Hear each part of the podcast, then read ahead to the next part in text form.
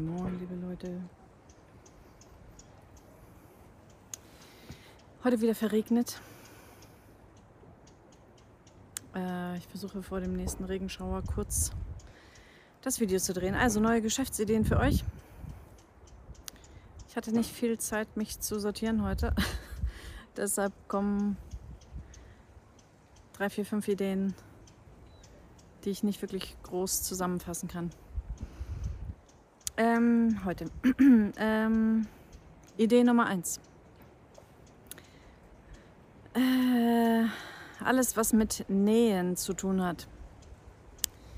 Äh, so ein klassisches Nähstudio, wo Kurse gegeben werden, wo man alles Zubehör und so weiter kaufen kann zum Nähen, Stricken, Häkeln und so. Habe ich noch nicht wirklich gesehen. Ähm, ja.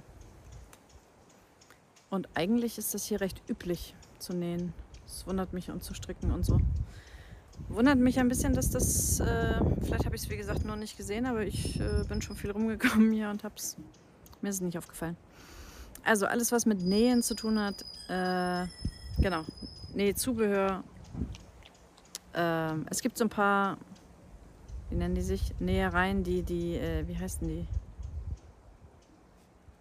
Schneidereien, äh, die natürlich äh, für günstig Geld tatsächlich Sachen reparieren und so weiter. Aber so Nähkurse oder eben, wo man tatsächlich äh, Nähmaschinen kaufen kann. Es gibt immer bei, bei Technomax oder so, das ist so wie ein bisschen wie Saturn.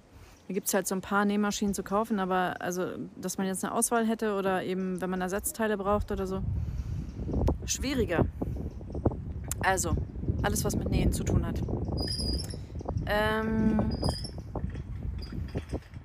mm, ein weiteres, allerdings teures, teureres Unterfangen. Also bei den Nähmaschinen weiß ich die, also in Hamburg war das so in dem einen Nähstudio, das wir da hatten äh, oder haben. Die kriegen ihre Maschinen, wie soll ich sagen, auf die müssen die nicht gleich alle bezahlen, wenn sie die kaufen, sondern die behalten die als Ausstellungsstücke, hätte ich fast gesagt. Und wenn jemand kauft, dann erst müssen die das Geld an die großen Firmen bezahlen. Ich weiß nicht, wie sich das nennt, dieses System. Auf Kommission oder. Genau. ähm, deshalb ist das im Prinzip, glaube ich, kein allzu teures Unterfangen. Nein. Hund möchte mich abschlecken. Und ist klitschnass, vergiss es, Kumpel. Äh, ein weiteres Unterfangen, was allerdings wahrscheinlich ein bisschen teurer ist, weil das da eventuell nicht so läuft, die Fotografie. Es gibt hier keinen speziellen Fotoladen für Fotozubehör und äh, wo man Objektive kaufen könnte oder auch bestellen könnte, wenigstens, dass man sie dann bekommt. Äh, ja, Mangelware. Entweder fotografieren tatsächlich nicht viele Leute, was ich nicht glaube, weil ich kenne schon so einige hier, auch Einheimische, die fotografieren. Ja, äh, Fotografie, also Fotogeschäft, Mangelware. Äh, ne? Also wenn man ein Objektiv oder sowas, ein sonderbares, wie auch immer, die Vielfalt oder Auswahl hat man hier nicht, muss man dann aus Belgrad bestellen oder halt sich aus Deutschland mitbringen lassen. Äh, also ein Fotografie-Fachgeschäft habe ich in ganz Montenegro hier noch nicht gefunden. Ähm, ja. Ich weiß ja, heute ist es etwas unzusammenhängend, äh, dafür entschuldige ich mich, aber ich, bei manchen Dingen kann ich nicht so man könnte Kategorie Technik draus machen. Äh, ja, weil generell Technik äh, tatsächlich schwierig ist. Also es gibt die Technomax, Techno Plus. Ähm, die haben aber sehr viele Sachen nicht und sind auch oft natürlich nicht up-to-date. Also viele Sachen bekommen die sehr viel später als wir zum Beispiel in Deutschland oder gar nicht. Und wenn, dann ist es auch viel teurer, wahrscheinlich wegen der Importgebühren. Ähm, genau, deshalb alles, was mit Technik zu tun hat, generell. Genau. Äh, ein weiteres, zwei weitere Ideen, äh, die weniger teuer sind. Ähm, ein Drachenladen. ähm, ich weiß nicht, ob es ihn noch gibt im Laden, aber der Jörn Töpfer in Hamburg, ich weiß nicht, falls ihn jemand von euch kennt, eine Seele von Mensch, Erden, sage ich immer, ganz besonderer Mensch. Ganz, ganz besonderer Mensch. Der hat einen kleinen Drachenladen. Äh, Drachen steigen zu lassen ist ja auch ein bisschen aus der Mode gekommen, aber hierzulande mit dem ganzen Sturm.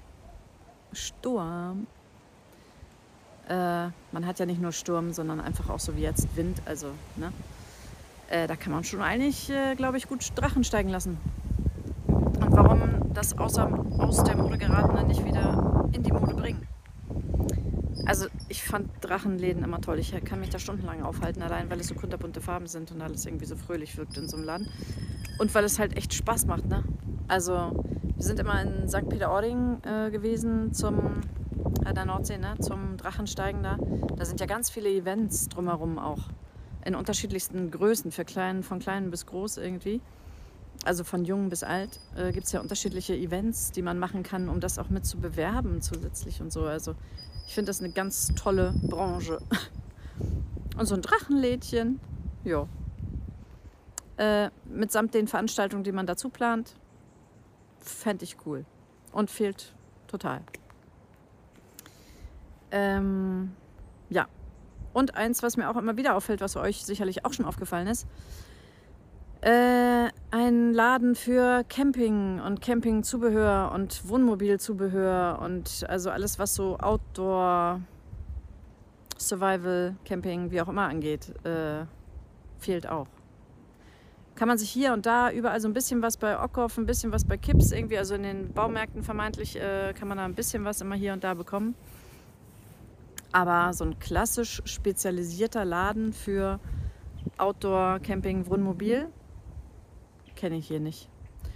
Und allein wegen der vielen Leute, die auf Durchreise sind, was ja total modern geworden ist, allein deshalb, glaube ich, lohnt sich das schon, äh, weil selbst wenn im Land hier nicht viele Wohnmobile haben, aber das ist so eine klassische Strecke, die die Leute hier fahren, durchfahren bis nach Griechenland oder in die Türkei und so weiter, diese ganzen Rundreisen, die die Leute jetzt mit dem Wohnmobil machen, äh, da liegt Montenegro immer mit auf der Strecke.